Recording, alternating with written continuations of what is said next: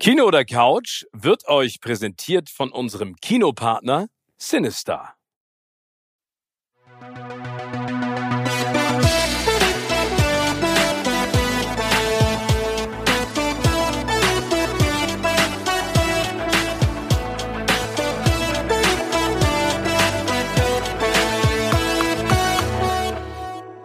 Moin, moin. Ich freue mich sehr. Es hat lange gedauert, aber jetzt sind Tim und ich endlich wieder vereint. Wenn ihr uns sehen könntet, würdet ihr sehen, dass wir Händchen halten und der eine sitzt auf dem Schuss des anderen. Weil wir so lange remote aufgezeichnet haben, freue ich mich jetzt über diese neue Folge Kino oder Couch. Und Tim hat schon angekündigt, eben gerade, er hat eine Geschichte zu erzählen, die ihm heute Morgen bei der Katzenwäsche passiert ist. Was denn?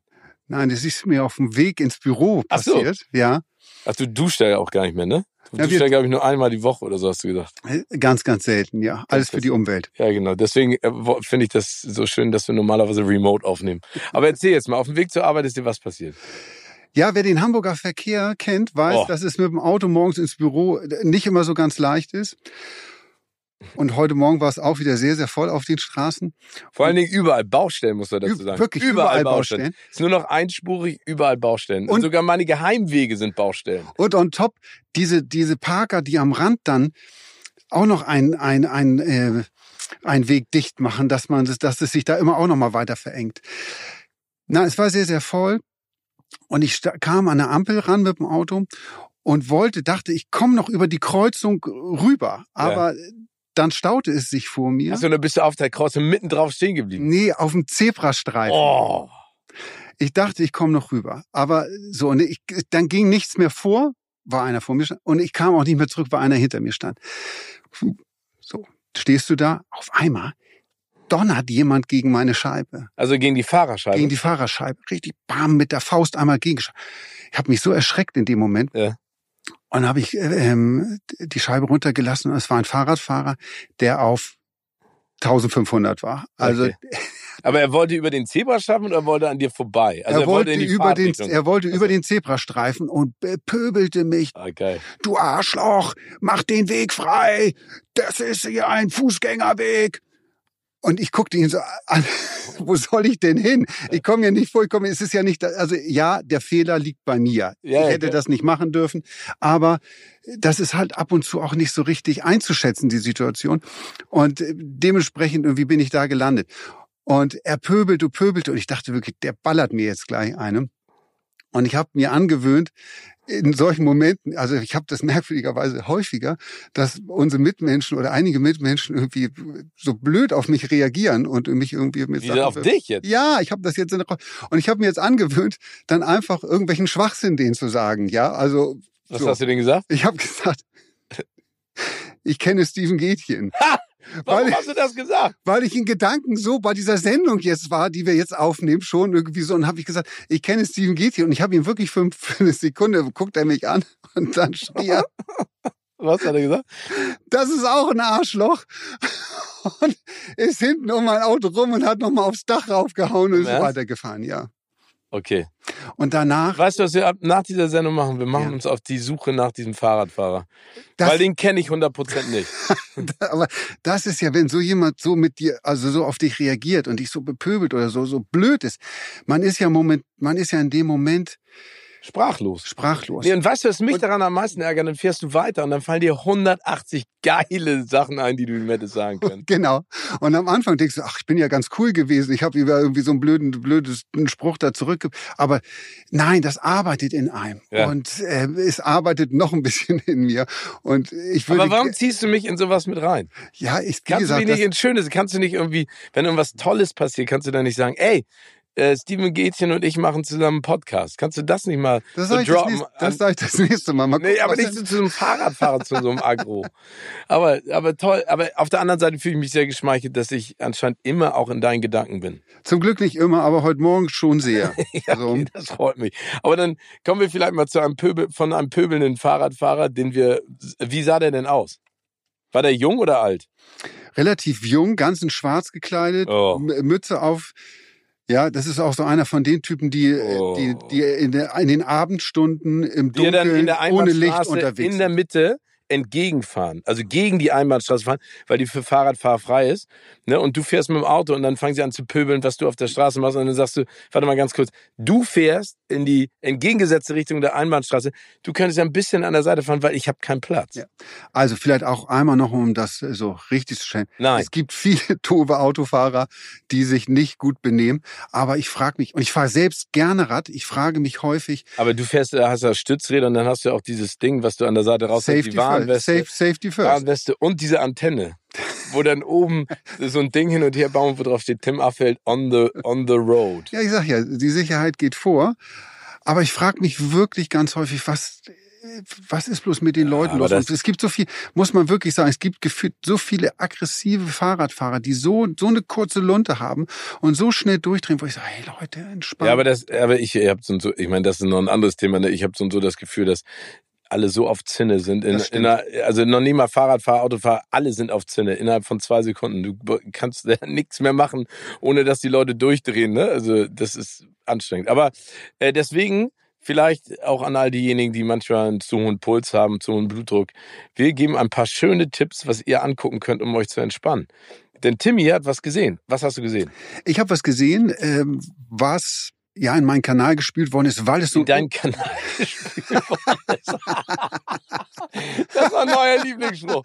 In meinen Kanal gespielt ja, worden ist. Ja, in meinen in meinen Streaming Kanal gespielt worden ist. Ja, klingt doof. Nein, Nein klingt was? nicht doof. Ich ich find's so geil. Also ich freue mich in deinen Kanal. Was wurde in deinem Kanal gespielt? ich habe von dem unglaublichen Erfolg von The Night Agent gelesen. Ja. Und dann habe ich mir gesagt, das muss ich mir mal angucken. Ja. So. Und hast du angeguckt? Ich habe es mir angeguckt und also ihr unglaublicher Erfolg muss man ja wirklich sagen, das ist die dritt, der dritt erfolgreichste Serienstart aller Zeiten bei Netflix. Oh, okay. Nach nach Wednesdays auf Platz eins uh diese äh, Adams Family, uh äh, das Remake, Spin-off, ja. Spin-off. Äh, und dann unser Serienkiller Schocker Dama. Da haben wir ja schon drüber gesprochen. Genau, das waren Platz eins und zwei. Und danach kommt jetzt gleich The Night Agent. Nicht Stranger Things oder sowas, nee. hätte ich jetzt gedacht. Okay, nee. wow. Hatte ich auch gedacht. Also da gibt's ja einige äh, Sachen, die einem einfallen. Stranger Things, Peaky Blinders, wie auch immer. Mhm. Nein, ähm, es ist. Aber hat sich das, also hat sich das denn gelohnt, dass das der, weil manchmal ist ja, ist ja das, was dann propagiert wird als Werbung, ne, alle sagen, ey, der, der erfolgreichste Serienstadt aller Zeiten, nicht unbedingt das, was man sich dann auch erhofft inhaltlich. Aber ist gut. Ja. Es oh, das, aber das war eingeschränkt ein bisschen, das Jahr. Ja. Ich glaube, man muss allen, die es noch nicht gesehen haben, äh, den Tipp geben, übersteht mal die ersten zwei Folgen. Okay, da bin ich ja schon häufig raus. Ich normalerweise auch. Also die Story vielleicht einmal ganz kurz für alle, die es noch nicht gesehen haben, weil ich habe mal hier geguckt, es sind mittlerweile über 200 Millionen Sehstunden hat das Ding auf Netflix. Okay. So wird das ja da gerechnet. Ähm, deshalb haben es schon, glaube ich, viele auch gesehen. Die Story ist, junger FBI-Agent sitzt im Weißen Haus im Keller ähm, und hat da den Job, an einem Telefon zu sitzen, was im Notfall äh, also klingelt und dann sind da Agenten, die in eine Notlage gekommen sind, sind ah, da, okay. da dran. Und er muss dann sozusagen weiterschalten und, und gucken, wie diesen Agenten geholfen werden kann. Dieses Telefon klingelt aber eigentlich nie. Und er ist, hat da so einen relativ langweiligen Nachtwächterjob. Mhm. Dann klingelt's doch eines Tages und ähm, er wird dann in eine Verschwörung reingezogen, die bis in die höchsten Kreise des Weißen Hauses geht. Okay. So, das ist so ganz grob die Geschichte, ohne glaube ich jetzt zu viel zu spoilern. Und am Anfang habe ich schon gedacht, so, pff, ja, es ist ein eigentlich eine sehr herkömmliche Geschichte. Das ist jetzt, es gibt ja eine ganze Reihe von guten Agenten-Serien, die auch in, in letzter Zeit gestartet sind. Also ob man jetzt bei, bei Amazon Prime nimmt, hier Jack Ryan mhm. äh, mit John Krasinski, finde ich eine sehr, sehr gute Serie. Ja, obwohl die jetzt auch so ein bisschen abge Stimmt, mit der dritten Staffel ja. hat so ein bisschen dann. Ich fand die am Anfang super, ne? Ich meine, Jack Ryan ist ja nun auch Harrison Ford. Fand ich immer ganz cool, aber das fand ich irgendwie. Also es wird ein bisschen schwieriger. Das Problem bei den Serien mit, mit Staffel drei oder zwei, drei, irgendwie, da merkt man jetzt schon, dass sie ein bisschen teilweise die Luft dann ausgeht. Mhm. Aber du hast völlig recht, die erste Staffel war, war großartig. Ich fand die erste Staffel von The Terminalist auch ja? gut mit Chris Pratt. Ja. Ähm, dann gibt's ja The, Re The Recruit. Ja. Ähm, läuft auch bei Netflix, glaube ich. Also es gibt eine ganze Reihe von Sachen. Man hat viel so Agentendinger gesehen, so der der, der naive, unerfahrene, der auf einmal dann reingezogen wird Und, und, der und das dann äh, lösen soll irgendwie. Und so ist es hier letztendlich auch. Aber die Serie entwickelt sich sehr, sehr gut, hat ein paar gute Twists drin. Okay, also du sagst, zwei muss man überstehen, ab drei wird's dann besser und dann wird's auch ein bisschen spannender. Also es ist nicht so, dass man sich durchquälen muss äh, durch die ersten, aber es ist so, wo man sich denkt, so oh, irgendwie kennt man das alles schon, ja. Mhm. Und man muss dazu auch sagen, die beiden Hauptdarsteller, das ist einmal Gabriel Besso, der der den Agenten spielt, und dann haben wir Lucienne Buchanan, ja? die eine Love Interest. ja, sie ist, sie, sie ist letztendlich die, die, ihn- also sie ist die, die ihn anruft äh, und äh, sie ist keine Agentin, sondern sie ist, äh, ihre Tante und ihr Onkel sind Agenten und die geraten in Not und sie muss fliehen und ruft dann diese Telefonnummer an Okay. und schließt sich mit ihm zusammen und die beiden ermitteln dann sozusagen und versuchen diese Verschwörung dann aufzudecken. Ich kannte beide vorher nicht. Ähm, ich glaube auch nicht, dass wir sie in vielen großen anderen Sachen sehen werden, äh, weil das, Das reicht nicht. okay. Aber das ist ja ein ehrliches Urteil, finde ich auch völlig legitim. Ich habe irgendwo Aber- gelesen, das fand, da musste ich sehr schmunzeln über ihn, über Gabriel Besso. Er hat so viel Gesichtsaus, er hat, nee, er hat, Ist ja Er- der er benutzt- Seagal der, der Generation Z. genau, er benutzt mehr Waffen in dieser Serie, als er Gesichtsausdrücke hat. Und es stimmt. Also wenn man das hat, ich gelesen, und es stimmt, wenn man darauf achtet, es stimmt wirklich. Aber Er passt kann- das denn zu seiner Rolle? Also da soll er auch so stoisch sein oder? Ja, er ist so ein bisschen naiv blöd, so muss man, also so diesen Eindruck hat man so ein bisschen von ihm. Und sie ist eigentlich eher die Schlaue. Sie hat auch, äh, sie ist auch so ein, so ein Computer-Nerd, die dann äh, Codes hackt und auf einmal, also sie entwickelt sich wahnsinnig schnell von dem, dem ängstlichen kleinen Mädchen, was, was auf der Flucht ist, zu, zu einer ganz raffinierten, äh, über, überlegenen Ermittlerin, die, die diese Verschwörung mit aufdeckt. Das klingt jetzt alles super negativ, soll es gar nicht sein. Das macht schon Spaß, äh, hat einen guten Drive, die Serie. Man kann die so gut durch, durch äh, ähm, bingen. Ja, aber ich, ich glaube, äh, wie du schon gesagt hast, es gibt so viele Serien da draußen, da ist es immer ein bisschen schwierig, dann einfach nur zu sagen, okay, äh, es ist so mediocre und okay. Ja. Ja, also, Was ich ganz spannend finde dran, wie es jetzt auch für alle die, die schon geguckt haben, bei Netflix ist ja normalerweise so, Netflix nimmt sich 28 Tage Zeit, um alle Daten auszuwerten, wie ein Film oder eine Serie, die sie produziert haben, laufen, um dann eine Entscheidung zu treffen, wo geht die Reise hin? Machen wir weiter, Mhm. machen wir nicht weiter? In diesem Fall haben sie einen Tag nach Beginn der Serie oder Ausstrahlungsbeginn, einen Tag danach schon entschieden, wir machen eine zweite Staffel. wow. Was wirklich, aber weil halt die Zahlen so, so sensationell gut waren. Aber woran liegt's denn? Also die Frage ist ja, die Schauspieler äh, und oder Schauspielerin kennst du nicht? The Night Agent klingt jetzt, also ist jetzt kein catchy Title und storymäßig ist es ja auch so, dass du gesagt hast, es gibt viele vergleichbare Produkte. Ich finde es ja nur spannend, dass da, also wie dieser Hype dann auf einmal entsteht, weil keiner kennt die ja im Vorwege. Ja, aber es ist erstaunlich. Ich glaube, dass der Trailer äh, einfach so ein Massenpublikum dann auch angesprochen hat. Okay. Es ist eine, eine Geschichte, die ein Massenpublikum einfach. Oh, aber freut mich ja für Ja, also. Aber was wirklich lustig oder interessant jetzt wird, ist, ähm, die- es gibt eine Romanvorlage zu The Night Agent. Die ist geschrieben von Matthew Quirk. die. Mhm. Der ist in Deutschland gar nicht so so bekannt. Der hat äh, es gibt glaube ich nur zwei oder drei Do Bücher, die ins Deutsche übersetzt worden sind. The Night Agent gehört nicht dazu. Es gibt die, äh, die 500, ein sehr sehr gutes Buch, kann ich allen empfehlen. Geht um einen jungen Jurastudenten, der eine Verschwörung der 500 mächtigsten Menschen Amerikas aufdeckt und äh, versucht diese äh, Verschwörung zu zerschlagen. Also man sieht Matthew Quirk in welche Richtung irgendwie seine Geschichten gehen. Und das zweite Buch, was äh, ich von ihm kenne, ist die Direktive. Das ist auch mit diesem jungen Jura-Studentenanwalt. Äh, der zweite Fall sozusagen dann von dem. Also Netflix möchte gerne die zweite Staffel von The Night Agent Anfang 2024 on air Rausbringen. bringen. Also das heißt, wir müssen jetzt anfangen zu drehen. Jetzt muss Matthew Quirk erstmal richtig schnell schreiben Achso, okay. weil der arbeitet an einem ganz anderen Buch. Der arbeitet an einem weiteren, an einem weiteren Teil dieser, dieser anderen Serie, die ich gerade, äh, Ach so, diese äh, Anwaltsgeschichte. Diese Anwaltsgeschichte. So, und jetzt bin ich mal gespannt, wie schnell der irgendwie ein, ein Drehbuch da, da Ja, ich mein, raushauen der- kann, was dann auch dem gerecht wird am Ende, ne? Ja, ich meine, das ist ja das große Problem, wenn Sachen so schnell wieder in Auftrag gegeben werden, dass die häufig vergessen, dass auch eine gute Geschichte dazu gehört, um das zu verfilmen. So ist es. Also das ist ja bei einigen Projekten in der Vergangenheit einfach total in die Hose gegangen. Aber drücken wir mal die Daumen. Also, wenn du das sagst, dann schaue ich mir mal The Night Agent an. Ich würde jetzt gerne auf einen Film eingehen und da werde ich so ein bisschen zu dem rasenden Radfahrer heute Morgen. Ich musste nämlich im Rahmen einer Horrorfilmreihe, die wir für unsere Filmgorillas immer auf, äh, aufnehmen, äh, Terrifier 2 gucken. Und ich möchte, also vielleicht mal als Hintergrund, ne? Terrifier ja. 1 sollte ein Kurzfilm werden, ist dann aber ein Langspielfilm geworden. Und es geht um Art, den Clown, der echt eklig aussieht. Hat so eine, du hast ja Angst vor Clowns, wie Johnny hab, Depp auch. Ich habe Angst vor Clowns. Und der hat eine schwarz-weiße, äh, so ein Clownskostüm an, so einen kleinen Clownshut auf und so eine Hakennase und ganz eklige Zähne. Auf jeden Fall ist der erste Film warum auch immer, ich kenne ihn nicht, zu so einem Kult-Horrorfilm geworden.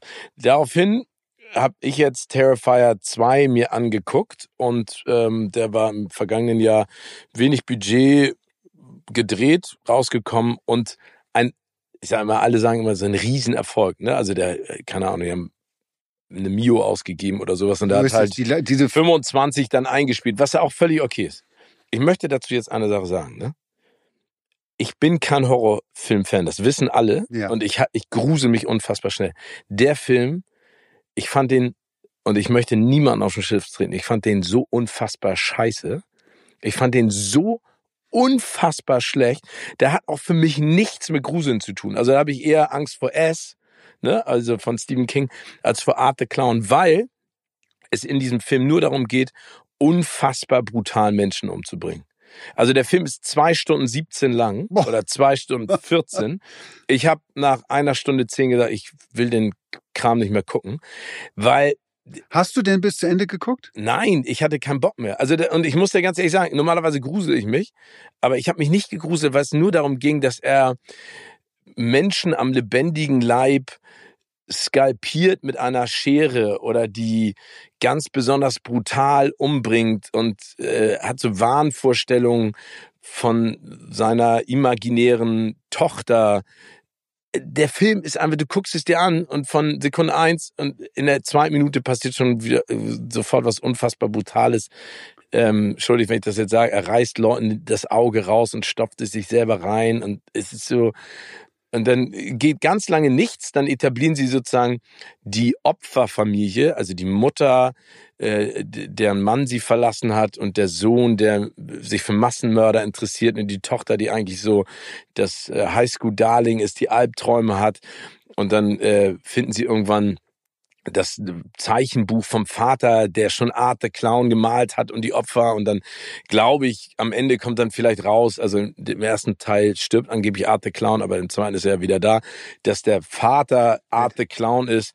Und das ist dann so eine klassische Geschichte wie Mike Myers, Freddy Krüger, ne, dann wird's irgendwann kann er Terrifier 37 geben. Die Logik bei diesem Film bleibt ja ohnehin, gerade wenn es mehrere Teile sind, bleibt ja in der Regel immer. Nein, aber ich finde, also die Logik ist ja so und so völlig egal. Ne? Also ich finde schon, das einzig Positive, was ich finde, ist, sie haben den Charakteren ein bisschen mehr Fleisch gegeben, also ein bisschen mehr Hintergrund. Aber, aber kann mir mal einer erklären, das gibt ja wirklich Leute, die die Das habe ich mich das. gefragt. Für welche Zielgruppe wird so ein Film gemacht? Also ich weiß, dass als wir beide so als man so 15, 16 war, da, da kam Filme. Da war ich ja acht, du bist ja fast zehn Jahre älter als ich. Also als ich 15, 16 war, da kamen Filme ja, ins Kino oder damals auf VHS oder Betamax raus. Gesichter des Todes. Das war diese Kult-VHS, die rumging, wo man angeblich Menschen beim Sterben. Ja, genau. Genau, genau, genau. Das Ding. Aber es war auch die Zeit, wo der erste, äh, äh das äh, Kettensägen-Massaker ja. ähm, äh, draußen war. Oder Man-Eater. Ja. Das war so ein Kannibale, der da irgendwie durch die Gegend lief. Und ich weiß, dass damals der Trigger für uns, das zu gucken, war ja irgendwie so. Ja, ja weil du halt 15 bist und das genau. Ding ist ab 18 oder auf dem Index. Genau, und du denkst immer, ey, ich kann das Härteste vom Harten gucken irgendwie und das, das, aber dann irgendwann merkst du, ey, das ist einfach nur nur dämlich. Nur dämlich. Ja, aber das Witzige ist, dass unser Cutter, ne, also der Kolja, der ja für uns die ganzen Beiträge schneidet hier bei uns in der Firma, der hat sich den Film ja auch angeguckt und der ist normalerweise jemand, der guckt sich all solche Horrorfilme an der hat die ganze Zeit durchgelacht. Also der hat durchgelacht, weil es so lächerlich ist. Also er meinte, es ist so lächerlich, dass es schon wieder lustig ist. Aber ich habe in der Sekunde irgendwann gedacht. Jetzt habe ich auch ein bisschen Angst vor Keul, ja, wenn Leute Augen essen. nein, also nein, also du guckst diesen Film an und denkst die ganze Zeit so, da, da ist nichts gruselig dran. Also dann hat sie so Albträume, wo Art the Clown irgendwie so eine so eine so eine kleine so ein Get-Together macht mit ganz vielen Kindern und dann kommt er dazu und verteilt den Süßigkeiten. Am Ende holt er Maschinengewehr raus und er schießt alle und gibt dann der Hauptprotagonistin, die das träumt, eine Box, in der ein Gehirn ist mit Maden und dann läuft sie weg und dann es ist also ich habe diesen Film angeguckt wirklich und das war von der ersten Sekunde und das hat mich so aggressiv gemacht wie den Radfahrer heute Morgen bei dir, dass ich irgendwann so sauer war auf diesen Film, weil ich gedacht habe, ey, Nummer eins, warum gibt's dich als Film? Nummer zwei, warum verschwende ich meine Zeit damit? Und Nummer drei, Wer guckt sich das an? Und wieder, ich glaube, es gibt Leute, die gucken sich das an, weil sie das lustig finden. Ich verstehe es nicht. Ich nee, verstehe den Film nicht. Ich bin, wenn du sowas erzählst, immer ganz froh, dass ich keine Rolle bei den Filmgorillas habe und mir das angucken muss. Können wir ja in Zukunft mal machen. Aber also es gibt ja wirklich Hereditary, ne? Was für ein Wahnsinnsfilm. Smile. Ähm, also das sind ja Filme, danach habe ich Albträume gehabt. The Ring. Aber der, ey, Ich finde, die spannendsten oder die gruseligsten Filme sind, wo doch eigentlich mit der mit deiner Fantasie gespielt wird, wo die Sachen nicht explizit gezeigt werden, du dir einfach nur denkst, so, oh Gott, oh Gott, was ist jetzt da los? Also zum Beispiel eine, finde ich, der, der härtesten Szenen in einem Film, so für mich, war in Sieben, ja, ja. Als, als Brad Pitt äh, zum Schluss hin dann, er kriegt ja dann den Karton zugeschickt und öffnet den Karton. Und du weißt das, eigentlich weißt du, du ahnst, dass in dem Karton der Kopf seiner Frau drin ist. Du siehst das ja aber gar nicht. Aber das reicht auch. Alleine ja, das ja. und wie er spielt und, und was das mit ihm macht. Und Super. das ist das. Äh, ja, oder, oder diese Szene, wie sie in den Raum reingehen, wo überall Duftbäume drin hängen. Ne? Und dieser Typ auf dem Bett liegt, ne? der da ja gefesselt ist und genau. auch, der auch verhungert. Und der dann auf einmal aufwacht. Oh, aber also nur dazu. Terrifier 2, was für ein Scheiß.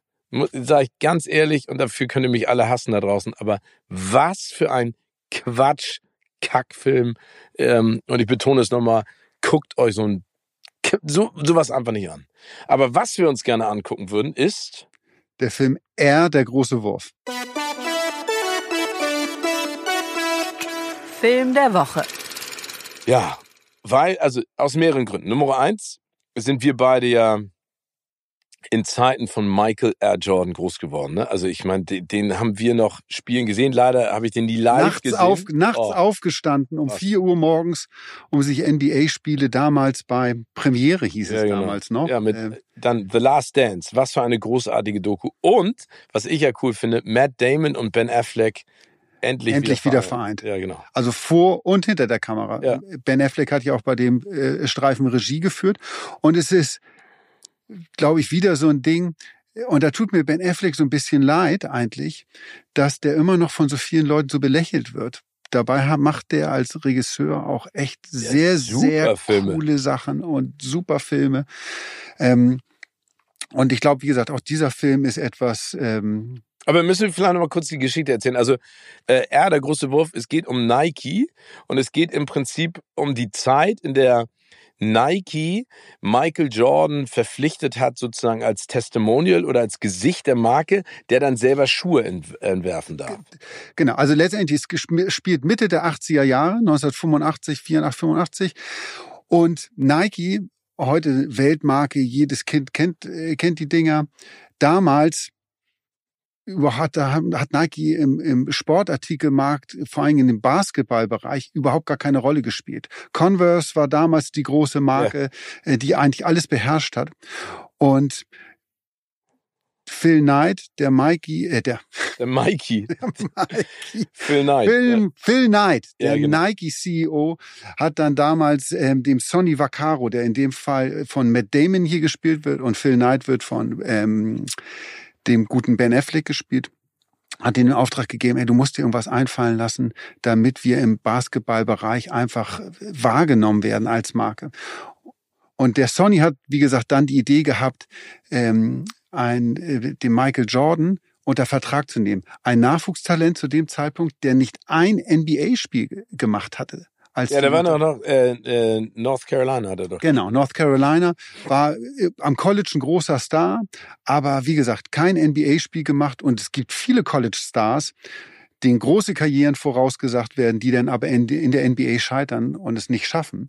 Und das war von denen schon ein sehr riskanter Move, den als ihr Werbegesicht zu verpflichten und, und letztendlich die gesamte Kampagne, all das auf Michael Jordan zu drehen rückblickend der genialste Zug, den Nike je in ihrer Firmengeschichte gemacht haben, äh, hat, hat diese Marke zur Weltmarke gemacht, weil äh, und immer noch. Ich meine, ich glaube, die, die, dieser Deal lange nach dem Ende der Karriere von Michael Jordan also es gibt immer noch Air Jordans, die werden, das sind Sammlerstücke, die werden äh, aus den Regalen rausgerissen. Die Jugendlichen kaufen die Dinger immer noch. Ich auch. Ja, ja, weil es, Nummer eins sind geile Schuhe.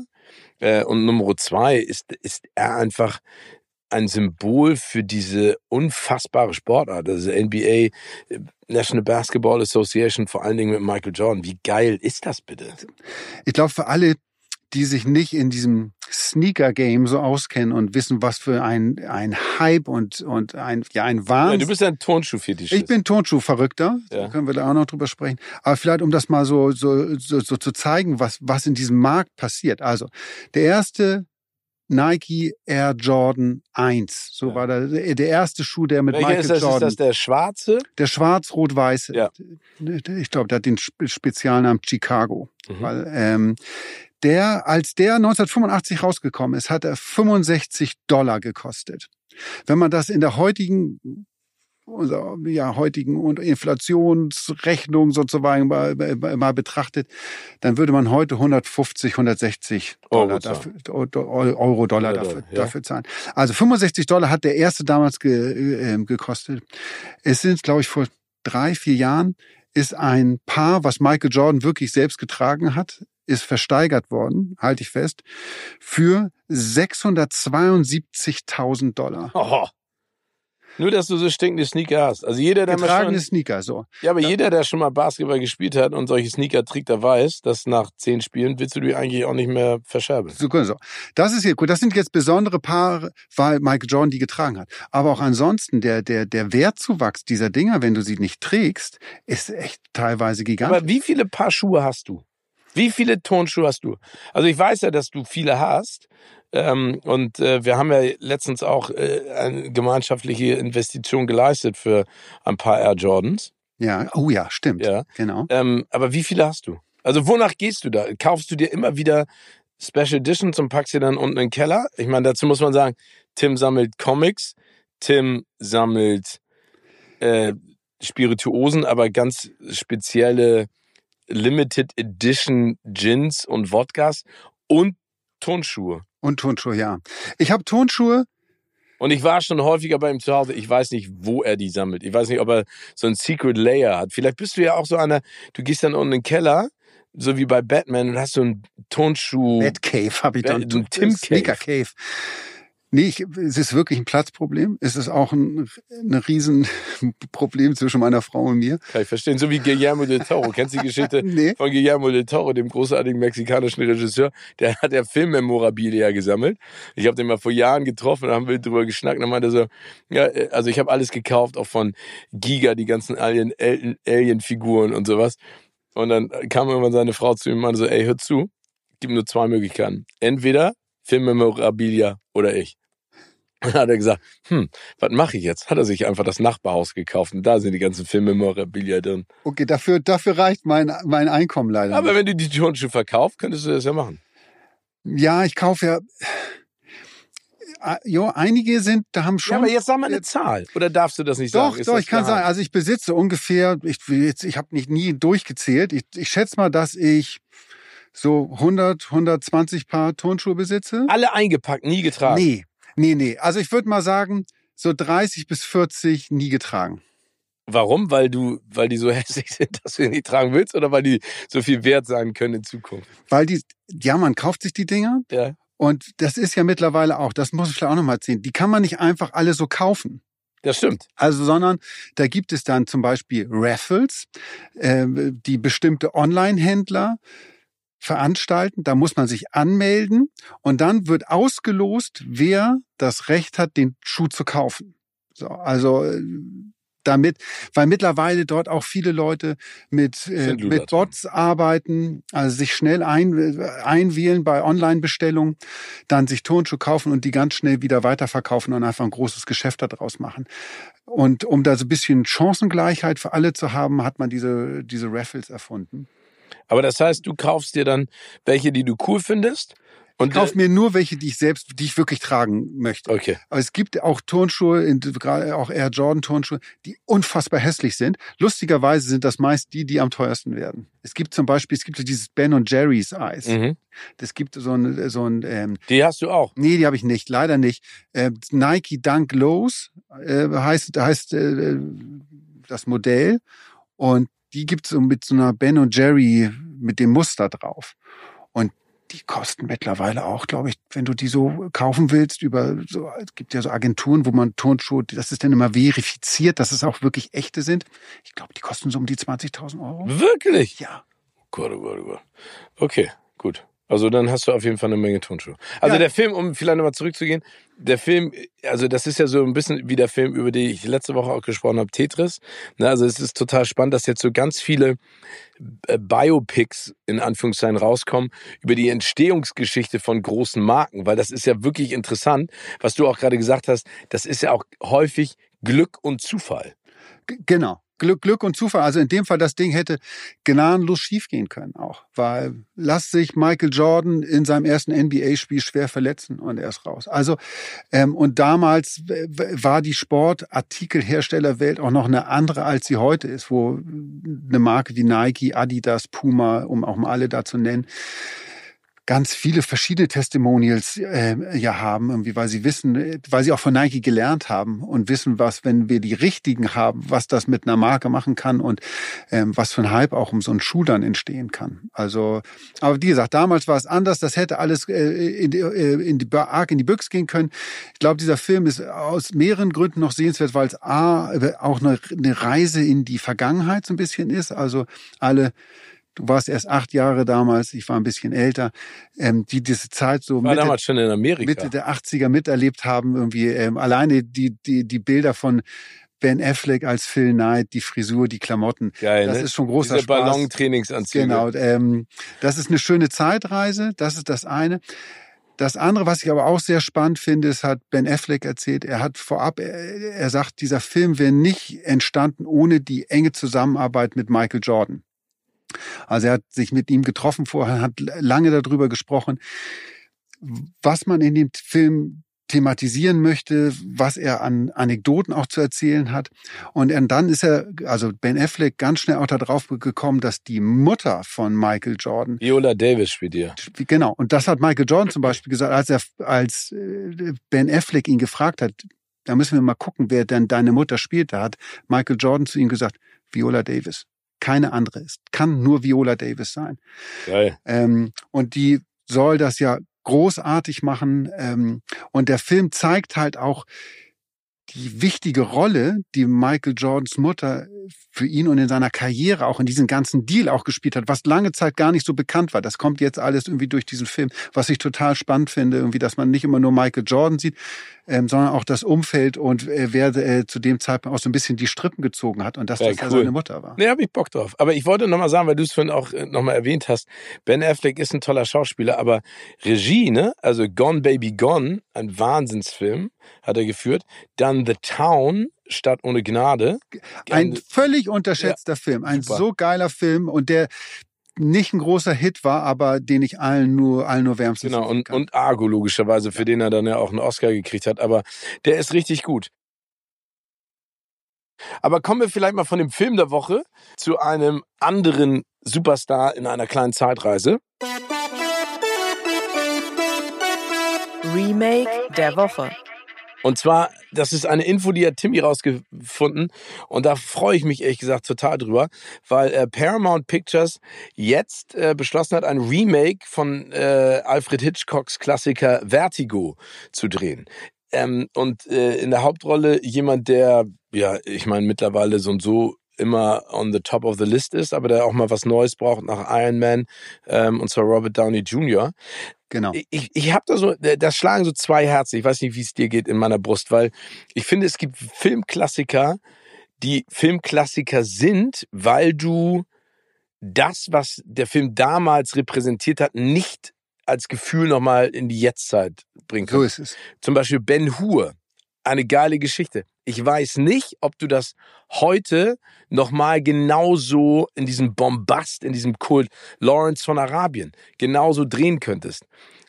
Und bei Hitchcock bin ich so ein, also Vertigo ist ein großartiger Film, ne? Also wie alle, wie, wie eigentlich alle Hitchcock-Filme. So ne? ist es. Und äh, wir haben äh, im Vorwege schon ein bisschen drüber gesprochen. Psycho ist ja nun mal einer der größten oder bekanntesten Filme von Alfred Hitchcock und der ist ja als Remake nochmal gedreht worden, obwohl man dazu sagen muss, Remake ist das falsche Wort. Ich glaube, es war Gus Van Sant. Mhm. Der hat ja Frame by Frame den Film nachgedreht, wo du dich im Nachhinein fragst, warum? Das- Mit Vince Vaughn. Mit Vince Vaughn in der Hauptrolle. Das Spannende finde ich, als ich diese Nachricht auch las, dass sie jetzt Vertigo neu verfilmen wollen, habe ich erstmal überlegt, hm, welche Hitchcock-Filme gibt's denn überhaupt, die, wo es ein Remake gemacht worden ist? Weil das ja momentan in Hollywood wirklich auch so ein kleiner Trend ist, dass wahnsinnig viele Sachen neu verfilmt werden oder ehemalige Zeichentrickfilme jetzt als Realfilme kommen und man schon zwischendurch auch ein bisschen das Gefühl, hm, gehen ihnen so ein bisschen die Ideen aus. Aber ich habe dann gesessen mhm, und mir sind dann also auf die Schnelle wirklich nur Psycho eingefallen und ich weiß, das ist, aber ich weiß gar nicht, wer da mitgespielt hat mehr und das war auch ein Schrottfilm. Die Vögel Ja. ist auch nochmal verfilmt worden und dann mal, aber das ist zum Beispiel auch, wenn du dir den alten Vögel anguckst, die Angst, ne, und diese Panik, obwohl du siehst, dass diese Vögel ja alle so rein ge- ge- gemacht sind und dass sie sich dann mit diesem komischen Pappvogel da rum, äh, rumprügelt, aber immer noch großartig. immer ne? noch großartig. Die Szene, wie sie im Haus sind und die Vögel sich draußen auf den Strommasten immer mehr, Sammeln, ne? immer mehr sammeln und immer mehr Vögel. Das hat sowas mit der Musik und der ganzen Ja. Atmo. Das hat, hat sowas Cooles. Und da sind wir wieder bei der Horrorfilm oder, oder Schockerfilm. Irgendwie sowas hat, der hat einen viel größeren Gruselfaktor und eine Spannung als irgendwelche Slasher-Movies, wo, wo Das ist noch niemand, das ist ein Trasher-Movie. Aber äh, gibt's denn von, von deiner Seite aus einen, ähm, einen Hitchcock-Film, bei dem du dir wünschen würdest, dass die richtige Person sich ransetzt und den neu inszeniert? Da gibt's sogar zwei. Okay, sag mal. Zwei und äh, lustigerweise, äh, es sei denn, jemand äh, straft mich jetzt etwas Besserem. Äh, meiner Meinung nach sind die beide noch nicht wieder verfilmt worden. Ich verstehe es überhaupt nicht, warum da sich niemand mal rangewagt hat. Das eine ist über den Dächern von Nizza Oh, mit Cary Grant und Grace Kelly. oh, und weißt du, das, wenn ich danach gefragt werde, welches meine Lieblingsszene äh, aus allen Filmen ist, die es überhaupt gibt, ist es die zwischen Cary Grant und Grace Kelly, wie er sie hochbringt ähm, äh, äh, zum, zu ihrem Zimmer und sie dreht sich in der Tür um. Dieser Blick von Grace Kelly mit dieser, mit hinten der, dem Fenster, das offen ist und du guckst so in die Tiefe, dieser Blick und die Art und Weise, wie das inszeniert ist, Leuchten in ihren Augen, das ist für mich in der Sekunde die attraktivste, schönste Frau, die jemals auf einer Leinwand zu sehen war. Und dieser Moment, ne, das, das kannst du gar nicht inszenieren, obwohl wir natürlich wissen, Cary Grant und Grace Kelly, aber dieser Film ist immer noch so geil. So geiler Film, so tolle Geschichte, so toll inszeniert, aber auch, und, und das sagst du ja auch gerade, so tolle Hauptdarsteller. Grace Kelly, Mhm. Cary Grant. Und vielleicht ist das der Grund, warum sich da niemand rantraut. Ich wüsste jetzt auch, habe auch schon überlegt, wer sollte denn die spielen? Wer sollte die Rolle von Cary Grant ne übernehmen? Wer sollte die Rolle von Grace Kelly übernehmen? Und wer traut sich das zu? Wer hat den Mut, das zu machen? Als Darsteller auch, weil vielleicht, das ist so meine Befürchtung, du, du vielleicht auch als Schauspieler oder Schauspielerin nur scheitern kannst, weil du natürlich immer diesen Vergleich hast. Ähnlich wie mit Steve McQueen-Filmen. Ja, stimmt. Ja, da trauen sich Papillon auch. haben sie jetzt. Äh, Genau, Charlie Hunnam, ich fand den gar nicht schlecht. Den, Nein, den, aber der- du kannst natürlich, also die Kombination Steve McQueen und Dustin Hoffman ist natürlich schon der Hammer. Aber was weiß ich, ich überlege jetzt gerade, äh, um mal über Remakes zu sprechen. Ich meine, Miami Vice ist ja auch eine Serie, die wir beide geliebt, Geliebt haben. haben. Äh, geliebt haben. Und ich Und- liebe es immer noch, wenn, Ja. du, wenn du deinen weißen Anzug anziehst. Und Ja, nur für dich. Aber, ähm, ähm, aber was ich dazu sagen wollte, dann haben sie ja das Remake gemacht damals mit Jamie Foxx und Colin Farrell. Und es hatte nichts mehr von dem, was wir an Miami Vice gut fanden, sondern es war so, so gritty, so Ja. düster, so böse. Und ich glaube, bei Über den Dächern von Nizza ist das Spannende ja, das ist jetzt ja kein Actionfilm.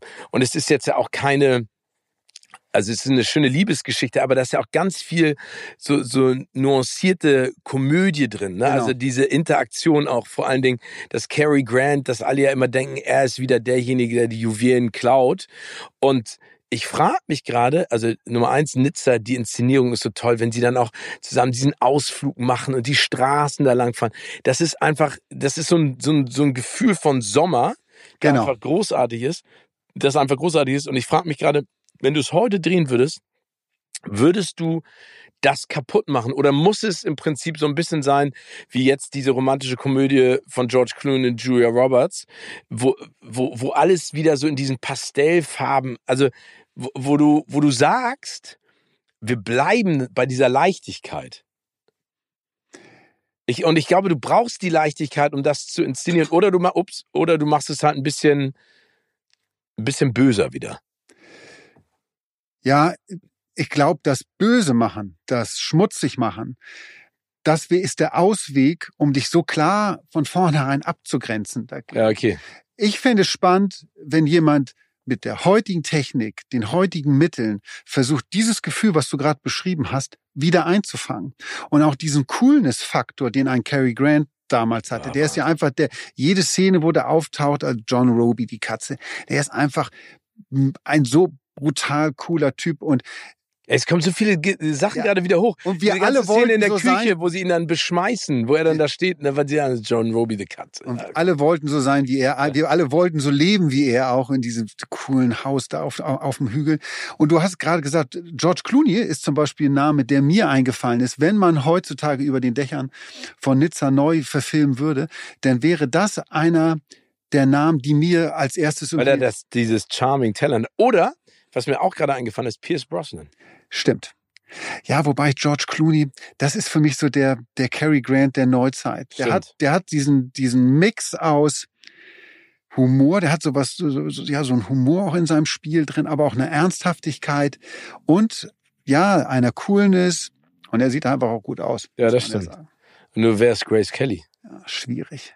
Schwierig. Man denkt immer so, man geht. Also Jennifer so Lawrence, aber das- wäre der Altersunterschied zu zu groß zwischen Cary Grant oder George Clooney und Jennifer Lawrence. Aber es muss ja eine sehr junge Frau sein. Aber Jennifer, hm, also ich bin auf jeden Fall gespannt. Also vielleicht ist das ja der Start mit Vertigo für und der zweite Film, welcher war das? Genau, zweiter Film ist äh, auch einer meiner Lieblings-Hitchcock-Filme, Der unsichtbare Dritte, auch mit Cary Grant. Oh. Ah, Cary Grant ist schwierig zu ersetzen. Aber der unsichtbare Dritte, ah, auch Der hat so das. viel, oh, so viel coole, äh, ikonische Szenen Mhm. in diesem Film drin. Diese, wie er diese Verfolgungsjagd durchs Maisfeld, wie er von dem Flugzeug verfolgt wird. Und nun stell dir das mal vor in der heutigen, wie gesagt, mit den heutigen. Mitteln. Vor allen Dingen das Bild ist so geil. Das ist ja auch auf dem Plakat, glaube ich, drauf So gewesen, ne? wo du ihn so laufen siehst und hinten kommt diese Propellermaschine. Ja, ja, okay, aber äh, vielleicht ist Vertigo der Start, vielleicht ist es aber auch gleich das Ende von Remakes. Ja, ich Muss glaube, auch gut inszeniert sein. aber da, glaube ich, haben, finden sich so ein paar Leute,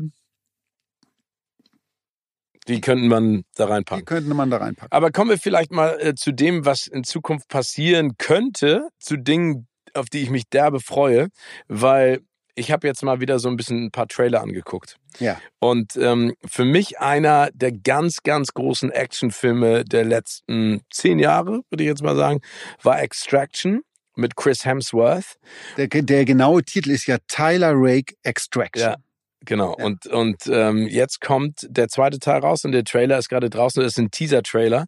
Und der ist so der Hammer, weil das genau so ist, wie ich mir, also von den Russo-Brüdern äh, wieder in Szene gesetzt, die da auf jeden Fall sehr viel besser als bei The Grey Man Ja. ihr Handwerk verstanden haben, weil das so auch da wieder so so hands-on Action ist und dieser Teaser-Trailer, nur um euch da vielleicht so ein bisschen äh, auch den Mund wässrig zu machen, ist es so genial. Er steht in so einer Szenerie und um ihn drum ist komplettes Chaos. Alle prügeln und er prügelt sich auch mit allen und ähm, versucht anscheinend eine Frau zu beschützen, die dann auch in seinen Träumen wieder auftaucht, weil am Ende von Tyler Rake Ich glaube, wir müssen Extraction- einmal ganz kurz erklären, worum es in Tyler Rake Extraction Teil 1 sehr gut. ganz kurz geht. Also Chris Hemsworth, Hauptrolle, spielt einen Spezialisten, äh, ja, einen ehemaligen Soldaten, der Spez Fälle annimmt. Fälle annimmt und Menschen befreit. Genau Also und und genau und, und im ersten Teil- Führungssituation und er wird im ersten Teil angeheuert, um einen kleinen Jungen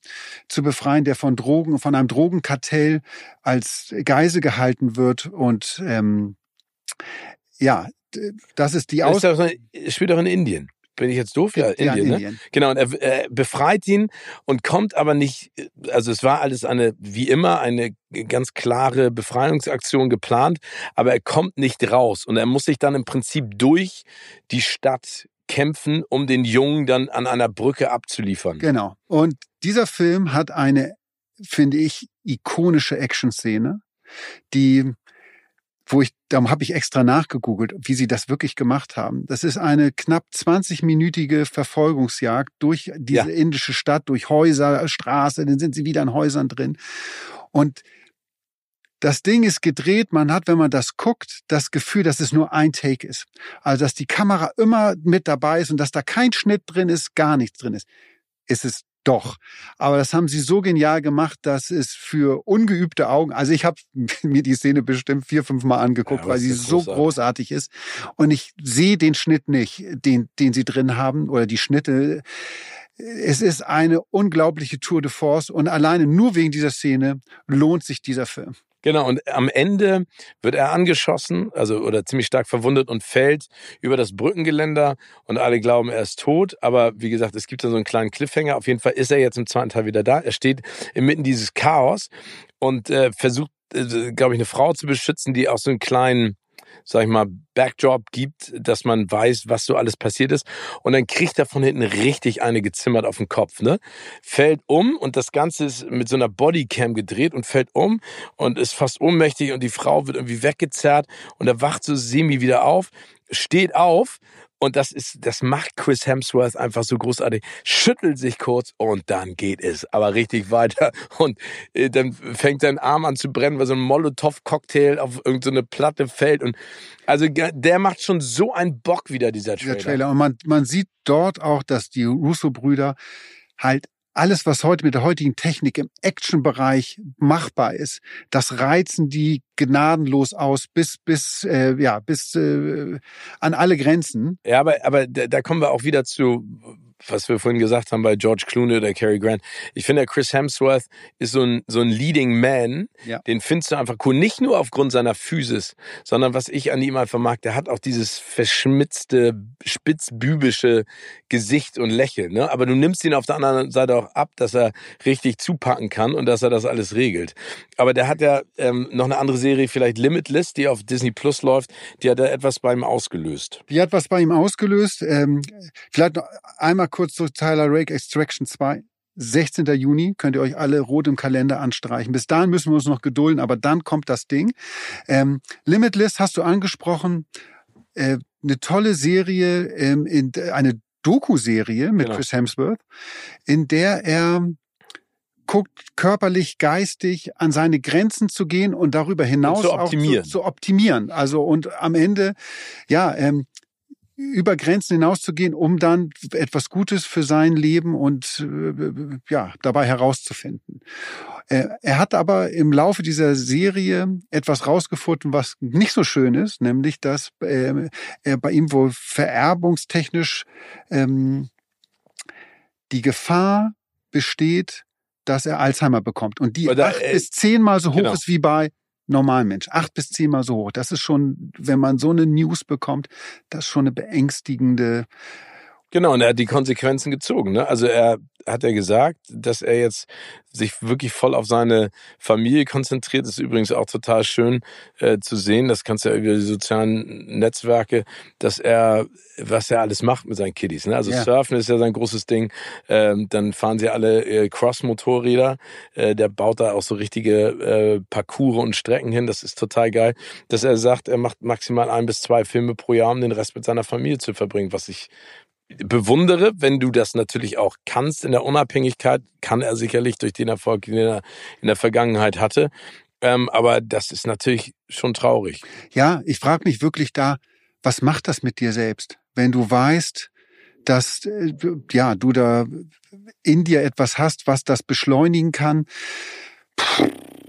Ich musste sofort an Gunter Sachs denken, da der der sich ja selbst das Leben genommen hat ja. und da da hieß es ja immer, dass er das wohl gemacht hat aufgrund der Diagnose Alzheimer und, und um den und dem, dem geistigen Verfall äh, vorzubeugen, gesagt hat, so will ich nicht leben, ich gehe jetzt den Schritt. Ob das jetzt so stimmt, wissen wir alle nicht, aber so, äh, das, diese, diese, diese Geschichte, darum gibt es ja. Ähm, ganz, ganz furchtbar für Chris Hemsworth. Ähm, kann ich, äh, das tut einem wirklich leid. Und ich kann aber die Entscheidung komplett dann nachvollziehen, dass jemand sagt, ich mache jetzt, ich arbeite wirklich weniger, ich will die Zeit, die ich habe, die ich habe ohne zu wissen, wie lange die am Ende dann wirklich ja ist. Das kann ja auch, das hoffen wir für ihn auch gut ausgehen. Die will ich aber vor allem mit meiner Familie und den und meinen Lieben verbringen. Geiler Typ. Habe ich schon ein paar Mal getroffen, äh, auch so persönlich, ne, also wie privat man den auch kennenlernt, dann äh, einfach lustig, sehr nett, sehr offen, äh, immer für einen Joke bereit. Komm mal, ja. Eine Sache muss ich, worüber ich mich sehr gefreut habe, über welche, also über Tyler Rake Extraction 2, freue ich mich sehr drauf.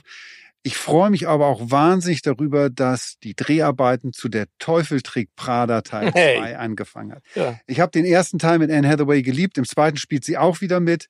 Ähm, und da, das ist so ein Film, da freue ich mich richtig drauf, weil wir alle kennen den Film. Es geht ja letztendlich um äh, Meryl Streeps Figur, ne? Anna Wintour. Eine Anna Wintour. Und alle, die Anna Wintour mal persönlich kennengelernt haben, wissen das. Hast du? Ich habe sie einmal getroffen.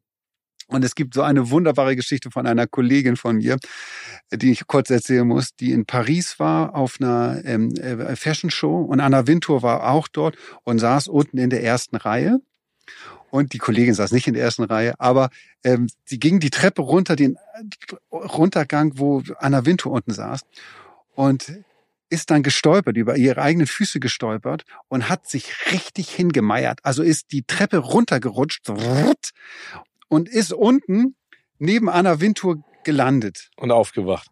Ja, also sie sagt, das war richtig schmerzhaft. Sie hat sich die, das Schienbein aufgeschlagen ah, ja, okay. und äh, an den Treppenstufen und das sagt, das war richtig, richtig schmerzhaft. Und sie dachte, das ist ja so ein Moment, wo eigentlich Menschen dann sagen alles okay, alles okay, aufstehen, helfen, ja, äh, dir helfen wollen oder dir, dir aufhelfen wollen. Und sie lag unten am Boden und guckte hoch zu Anna Wintour und Anna Wintour hat, hat sie nur angewidert angeguckt und hat sich dann weggedreht. Im Ernst? Ja, ja. okay, der Eisengel, der Eisengel der, der Mode. Ja. Ähm, es gibt jetzt ein paar Sachen vielleicht auch mal für euch, die, die zuhören, die uns da die Treue halten, worüber wir uns sehr freuen.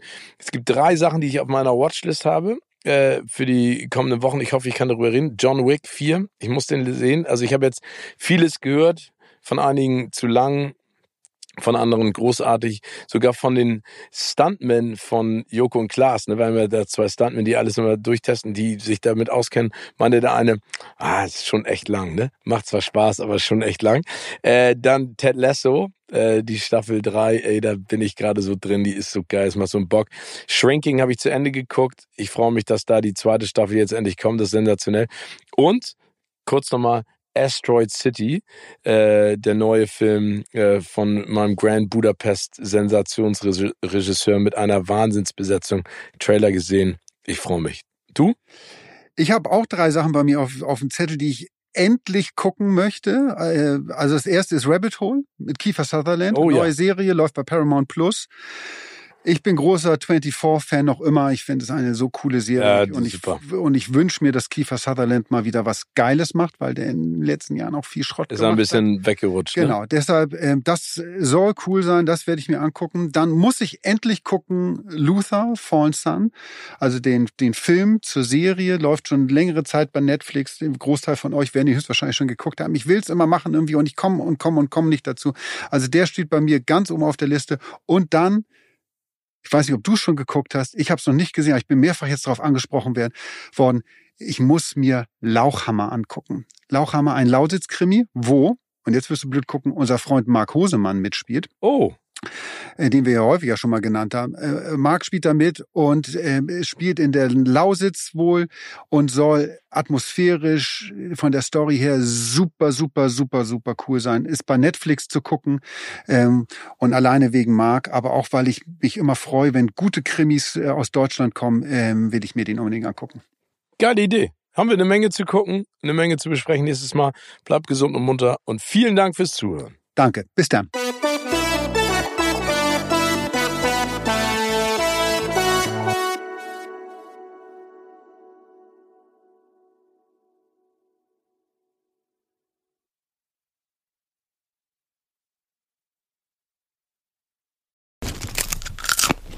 Kino oder Couch wurde euch präsentiert von unserem Kinopartner Sinistar.